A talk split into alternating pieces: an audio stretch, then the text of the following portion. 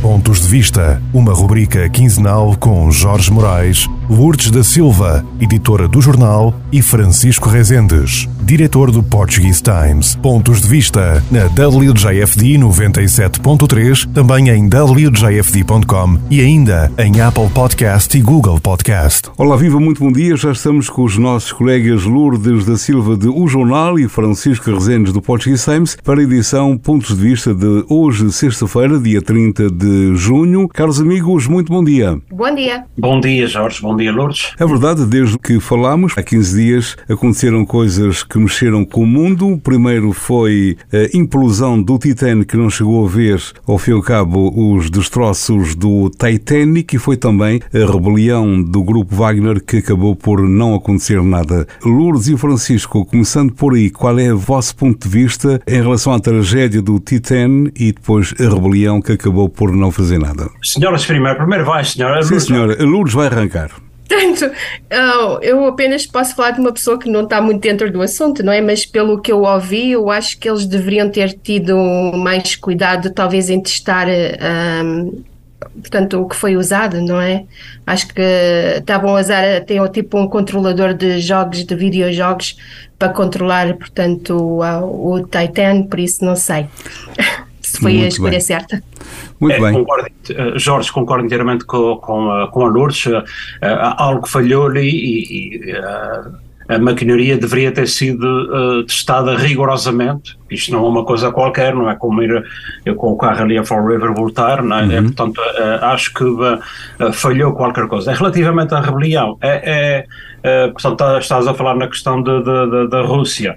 Eu também tenho uma um olhar assim superficial sobre isso, não é? Bem a minha, eu não sou um analista político de, de, das questões internacionais, mas, mas sou observador naturalmente e, e há que nós jornalistas também temos que ter um, um ponto crítico em relação a, a, diversas matérias, essa é uma delas, uh, eu penso que é o princípio de qualquer coisa, uh, porque aquilo fez-me lembrar para o 25 de Abril em, uh, em Portugal, em 1974, em que uh, houve uma tentativa um ano antes uhum. de, de, alterar o cenário. Aqui eh, segundo o que eu ouço de, de, de, comentadores uh, a nível internacional, de gente que sabe realmente da, palda, é que uh, Putin está mais enfraquecido, mas pode estar mais perigoso. Ele pode usar todas as armas e, e, e armas mortíferas, e oxalá que uh, esta teoria não venha a concretizar-se. Mas, mas é claramente que dentro da Rússia há uma grande contestação.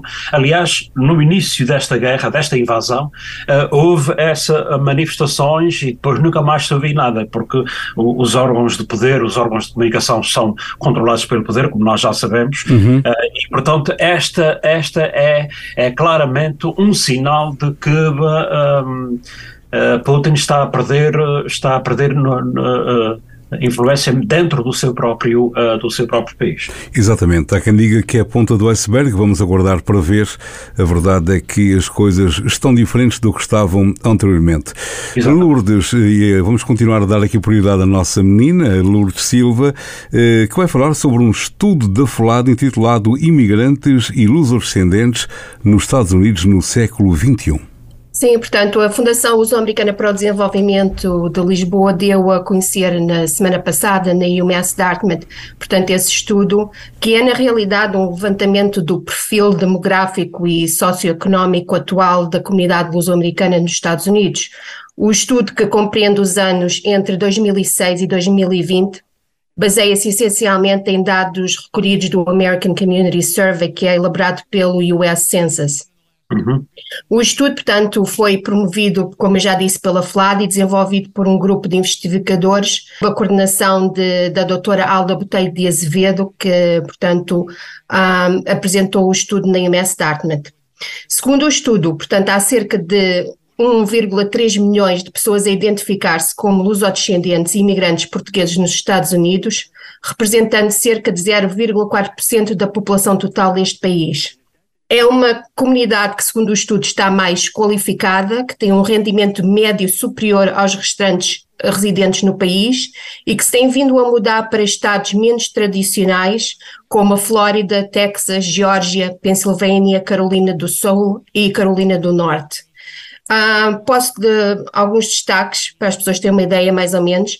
Uh, o, o, estudo revela que os portugueses e seus descendentes estão concentrados sobretudo nos estados de Massachusetts, Califórnia, Flórida, Nova Jersey e Rhode Island. 30% deles vivem em Massachusetts, Rhode Island e Connecticut. Um, concretamente, em Massachusetts vivem cerca de 258 mil e em Rhode Island cerca de 82 mil. A Califórnia continua a ser o estado com a maior comunidade portuguesa, vivendo ali cerca de 300 mil portugueses e luso-descendentes. Uh, a Flórida é o estado que viu o maior crescimento da comunidade portuguesa, com um influxo de cerca de 15 mil pessoas no período estudado. E seguindo-se então o Texas, que acolheu também cerca de 10 mil portugueses e, e luso-descendentes, portanto, nesse período. O estudo revelou também que, em média, os lusodescendentes que falam português ganham mais 0,2, uh, desculpem, 22,28% do que residente comum nos Estados Unidos. Eh, essa cifra para os imigrantes naturalizados é 11,8%, os imigrantes não naturalizados 8,89% e os descendentes que não falam português 7,33%. Portanto, todas estas, estas categorias, portanto, têm um rendimento superior ao, ao rendimento médio nos Estados Unidos. Da comunidade constituída por imigrantes e lusodescendentes, 22,49% fala português em casa, além do inglês, e também nesse período, 4 em cada 10 um, lusodescendentes que falam português têm ensino superior. Portanto, convém, no entanto, focar que este estudo apenas contabiliza pessoas que se identificaram como sendo portuguesas ou luso-descendentes, portanto, o verdadeiro número poderá ser superior, portanto, ao aqui revelado, e segundo, portanto, a a aposta na realização deste estudo surge precisamente da necessidade de termos mais informação e conhecimento sobre a comunidade luso-americana e assim se é possível desenvolver e promover iniciativas dirigidas que fortaleçam a comunidade, incentivando o movimento associativo, a formação e a participação cívica e a sua representação política. Por isso é crucial para a comunidade fazer ouvir a sua voz, portanto, é crucial para fazer ouvir a voz nos Estados Unidos e potenciar também a ligação entre os dois países. É verdade, Lourdes. Bem visto, sim, senhora. Eh, Francisco, a propósito, há aqui uma outra notícia que incomoda um bocadinho. Estamos a falar eh, num possível, eh, num possível cortar nos apoios. Aliás, essa notícia tem causado alguma polémica, não só a nível, a nível de aqui na comunicação social, aqui, ah, mas naturalmente e mais, uhum. como é óbvio, uh, na comunicação social em Portugal. Uh, uh, Trata-se dos apoios do, do, do, governo português no âmbito de parcerias com três universidades portuguesas. Os reitores dessas universidades pedem a suspensão desse acordo com as universidades dos Estados Unidos que receberam ao longo desses anos 310 milhões de euros, volto a repetir, 310 milhões de euros. os reitores querem que o governo suspenda essas parcerias Uh, uma, uma dessas parcerias é com a, a MIT, aqui uh, de Cambridge, Massachusetts Institute of Technology, uhum. no âmbito de uma cooperação, recordo perfeitamente na altura, o ministro da Ciência, já falecido, uh, se não me falha a Mariano Gago, um excelente ministro até, que passou no governo de Sócrates, eh, uhum. esteve aqui para assinar esse, uh, uh, esse, essa parceria. Outra universidade, a Carnegie Mellon University, ainda uh, também a Universidade do, Texas, em Austin. Um, o presidente do Conselho de Reitores das Universidades Portuguesas revelou que recomendou ao Ministro da Ciência e do Ensino Superior a suspensão dessas parcerias que foram celebradas desde 2006, de referir que estas parcerias são automaticamente renovadas caso ninguém reclame ou caso não sejam renunciadas, uhum. uh, explicando quando surgiram estes projetos de cooperação, o Sistema Científico Nacional não tinha o grau de desenvolvimento que, que, que hoje tem uh, e permitiu criar redes de, de excelência Uh, eu acho que também isto é uma questão das prioridades. O, o reitor da Universidade de Porto explicou que há atualmente organismos nacionais que não existiam uh, na altura, em 2006, 2007, e que uh, a falta de financiamento não lhes permite estar a trabalhar porque o, o dinheiro é escasso. E aqui é que é a, a questão fulcral, é realmente uma questão de critério a aplicar, até porque de Portugal dizem que esta,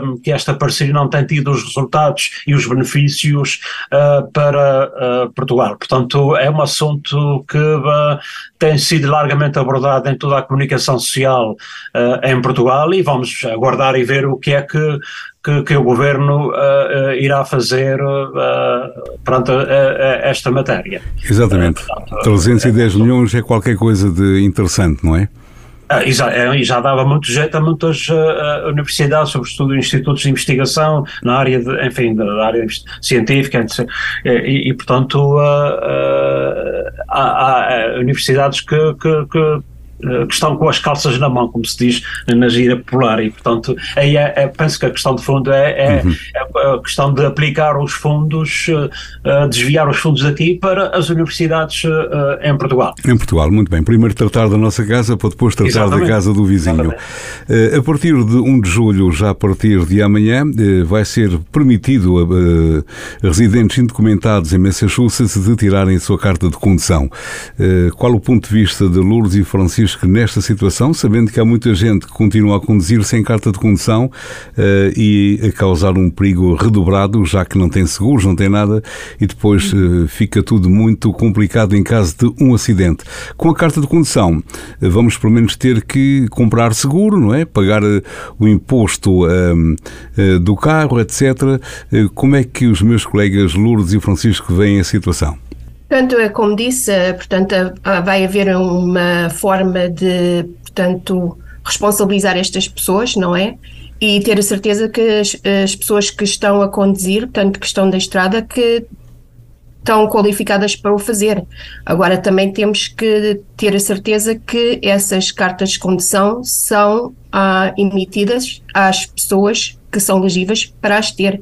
Uh, exato. Isto, no fundo, é, é, é quase como uh, legalizar um, uh, uh, digamos, uma pessoa conduz a 65 milhas a hora e o, e o, e o limite é de velocidade é 60 ou 75 a hora e legalizar, uh, portanto, eu acho, acho que, que é uma eu concordo com, com, a, com, esta ideia de, de, emitir carta de condução para os imigrantes uh, indocumentados, uh, porque, de fato, há, são, há muitos imigrantes indocumentados, são, estamos a falar de milhões, uhum. e, portanto, era uma situação que tinha que ser, ser resolvida, não fazia sentido não atribuir carta de, de, de, condução a estes imigrantes que residem, que estão aqui, são indocumentados, mas estão aqui a viver, e, portanto, é uma questão de, de, justiça, penso eu. Exatamente, poderá também ser uma atração vir residir para Massachusetts, não é? Atendendo que aqui pode ter eh, carta de condução mesmo sem documentação de residência legal. Eh, aproxima-se o 4 de julho eh, e a propósito de, de falar em cartas de condução e veículos, há alguns estados aqui na América do Norte que estão a pensar em arranjar uma solução para cobrar novos impostos sobre veículos. Eh, isto porque está a aumentar o número de carros elétricos e sabendo que muitos Estados vivem do imposto da gasolina e então vão tentar agora fazer um estudo, saber se é possível ou não eh, pagar, eh, ou seja, o veículo elétrico pagar um imposto pelas milhas que faz durante o ano. Eh, é um estudo que está a ser feito em alguns estados da América, vamos ver se isto avança. Quer dizer, a gente se não paga o imposto da gasolina, vai pagar o imposto das milhas. Quer dizer, vale a pena ou não ter um carro elétrico? É a pergunta que se coloca neste momento. Exatamente, eh, desculpa uh, adiantar-me em relação a Lourdes, mas uh, uh, não faz sentido, porque já há muita, a maior parte do, dos americanos não estão muito inclinados, isto não é uma afirmação categórica e científica e baseada... Sim, sim, mas a aderência não é muito ainda. É que me parece, exatamente, até porque não, não há ainda uma estrutura montada para a compra de carros elétricos e, portanto, esta é, isto é mais um travão para uhum. avançarmos com, com, os, com a, esta questão do, dos carros elétricos e, portanto, eu acho que, eu não sei se isto irá passar. Uhum. Eu, sinceramente, coloco séria, sérias dúvidas se essa proposta irá ser aprovada em vários estados, como tu dizes. Uhum. E, portanto, Muito bem, Lourdes, melhor um barquinho à vela, não é? É. Muito bem. Uh, andar, a pé, andar a pé. Andar a pé. também faz bem, logo que não seja muito longe, não é? Uh, temos, e, e, já para terminar, o 4 de julho a bater à porta. Sei que tanto a Lourdes como o Francisco acompanham ao longo dos anos no, no jornal e também no Portuguese Times uh, esta história da parada em Bristol, que é a mais antiga dos Estados Unidos e onde envolve uma grande parte da nossa comunidade. Exatamente, são, uh, são 238 anos de, de, de parada, é, é, o que leva a dizer que é. Mas já há bocadinho disseste de outra maneira, Francisco, diz daquela maneira que tu disseste. Do centésima, trigésima, oitava edição. Ah, pronto. Da, da, parada comemorativa da independência dos Estados Unidos. Exatamente. Lourdes vai escrever isso em letras bold, que é para a gente perceber, estás a perceber? Do é, é centésimo, trigésimo, oitavo ano de parada, sim senhor.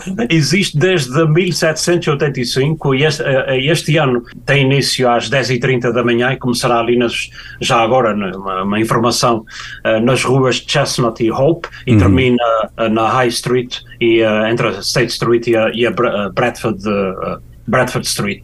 Uh, de referir que, uh, no ponto de vista de, de, de, do envolvimento da comunidade portuguesa é, é, enorme. Aliás, estamos numa vila que tem uma percentagem de portugueses e luso-descendentes muito interessante. Uh, nos Stickers como Marshall da parada do 4 de julho, isto data desde 1952, que esta distinção da parada da mais antiga e mais patriótica uh, parada da independência do Estado tem vindo a recair em destacados portugueses e luso, uh, e luso descendentes.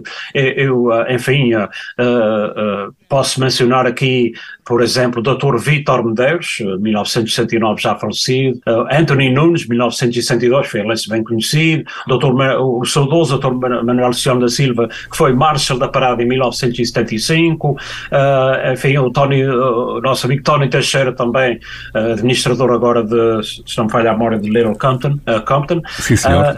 E o ano passado tivemos o casal Joe e Rosa da Ponte, ele natural é do Pico da Pedra e ela do Caboclo da Lagoa. E este ano vamos ter Stephen Contente, que é outro luso-descendente, administrador da Vila de Bristol, uh, que vai ser o, o Marshal da Parada. Para além disso, há a organização Jorge e Lourdes, organizações portuguesas, por exemplo, ano passado o Social Português, teve a presença, teve, foi com o seu Rancho Folclore, uhum. diretiva, etc.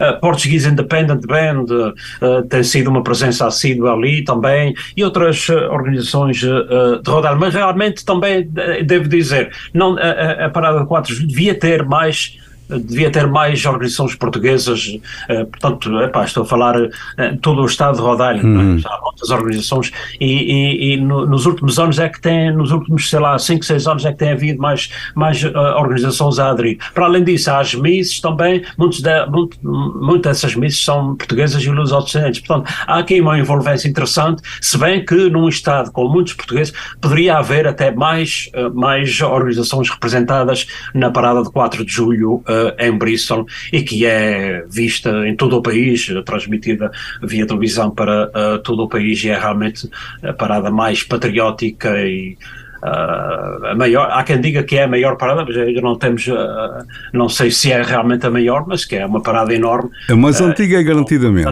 Uhum. E, e, são milhares de pessoas, milhares de pessoas ali a, a desfilar, não é? Exatamente talvez Jorge, pá, isto agora já mais, mais a brincar, como o Benfica ganhou o 38 título, poderia haver uma, uma representação dos benfiquistas ali na parada. É verdade, olha, uma grande representação do Benfica na, nas marchas de São João e Ilha Terceira, onde a Águia Vitória também foi rainha e senhora e, e fez também lá algumas apresentações, inclusivamente foi visitar um jovem que tem problemas de saúde e ficou super contente de ter visto a Águia Vitória perto de si. Uma história bonita de contar. Mas voltando aqui à parada de Bristol, uh, Lourdes Silva, este ano com um Marshal contente, não é? Exato, o administrador estive contente. Uhum. E como o Francisco estava a dizer, portanto, é, isto é uma boa oportunidade para as organizações portuguesas participarem, porque dá bastante visibilidade à comunidade devido a ser uma parada tão conhecida Hum. E, e, tão famosa em todos os Estados Unidos que a nossa participação, portanto, só dá mais visibilidade à comunidade. Marchar uma parada como aquela do 4 de julho em Bristol não é fácil. Começa ali um bocadinho antes do, do Call State Park e vai até lá abaixo uh, à igreja de Santa Maria, se não me engano. Portanto, é um é. bocadinho complicado uh, e ter gente para participar. Mas como fez, e muito bem Francisco, falar desta duzentésima, trigésima oitava é, parada, ai, grande, grande número. Felizmente que ainda há algumas organizações portuguesas que participam. Não é um, não um número desejado, mas é um número possível, sabendo que também isto é preciso acordar às quatro da manhã para chegar a tempo e horas a Bristol, não é? Exato. Ó oh, Jorge, Jorge Ilus, agora também de referir que, que as celebrações do 4 de julho uh, vão para, para o Atlântico, ou seja, uh, é no Faial. Uhum. Uh, após 20 anos de interregno, as celebrações do 4 de julho realizam-se na Horta, uh, era uma tradição, mas tiveram, como eu referi, há, já há 20 anos que não se realiza, não sei porquê, mas, uh, uh, mas devido a esta, esta ligação, estes laços históricos e culturais e esta ligação transatlântica aqui, Estados Unidos e o arquipélago do, do, e Portugal em geral, no, no Faial, levam a, a efeito as celebrações e, e que têm início às 10 da noite, com a presença de folclore, de, de DJs, uh, e, e, é sob a responsabilidade de, da comissão organizadora do centenário do, clube, do Sporting Clube da Horta. Uh, estiveram aqui o ano passado uma equipa de veteranos aqui, na, aqui nesta região de Massachusetts, é Rhode Island, e, e, e na altura falou-se a possibilidade de voltar a fazer as celebrações, a realizar as celebrações de uh, 4 de julho, da independência dos Estados Unidos, uh, na Horta. E este ano acontece, e tu, tudo leva a crer que é para continuar nos próximos anos. Muito bem, e nesta área, claro, em todo o país haverá grandes paradas, também fogo de artifício, muita música, como acontece atualmente em Bristol até o dia da, da independência, diariamente há concertos no, na, em Bristol, no, no Parque independente. E pronto, é assim o 4 de julho, aqui um aviso para a população, não brinquem com fogo de artifício amador porque pode ser muito perigoso. Exatamente. Lourdes e Francisco, vamos de férias, voltaremos no mês de setembro. Exatamente, é, no meu caso eu estou a pedir férias já há muito tempo, uh, preciso descansar, e, mas vou, no meu caso vou até, posso aqui uh, divulgar, vou, é, é missão artística, digamos. Artística, sim senhor. Uh, vou, faço parte integro do conjunto dos Sobras que irão atuar ah. no Green Café em Angra do Gravismo, 15 de julho. Julho, muito bem. E depois tenho outros a fazer, enfim, durante estes meses de julho e agosto, não é? Sim, e, senhor. Portanto, setembro cá estaremos. Muito bem. Eu e a Lourdes também temos um projeto este verão. Nós somos eh, muito bons a tocar campainhas de porta. Não somos aquele músico como o Francisco, né? Mas, ou instrumentista, mas eh, também tocamos campainhas de porta de vez em quando, não é, Lourdes? Sim, também é preciso ter talento para isso. É verdade. Sim, senhor, e é preciso que a campanha funcione, que algumas não têm baterias. Pronto, caros amigos, olha, umas boas férias, voltaremos em setembro. Lourdes e Francisco, aquele abraço e haja sempre muita saúde. Muito obrigado, um abraço para todos. Obrigada, até setembro. Pontos de Vista, uma rubrica quinzenal com Jorge Moraes, Lourdes da Silva, editora do jornal, e Francisco Rezendes, diretor do Portuguese Times. Pontos de Vista na WJFD 97.3, também em WJFD.com e ainda em Apple Podcast e Google Podcast.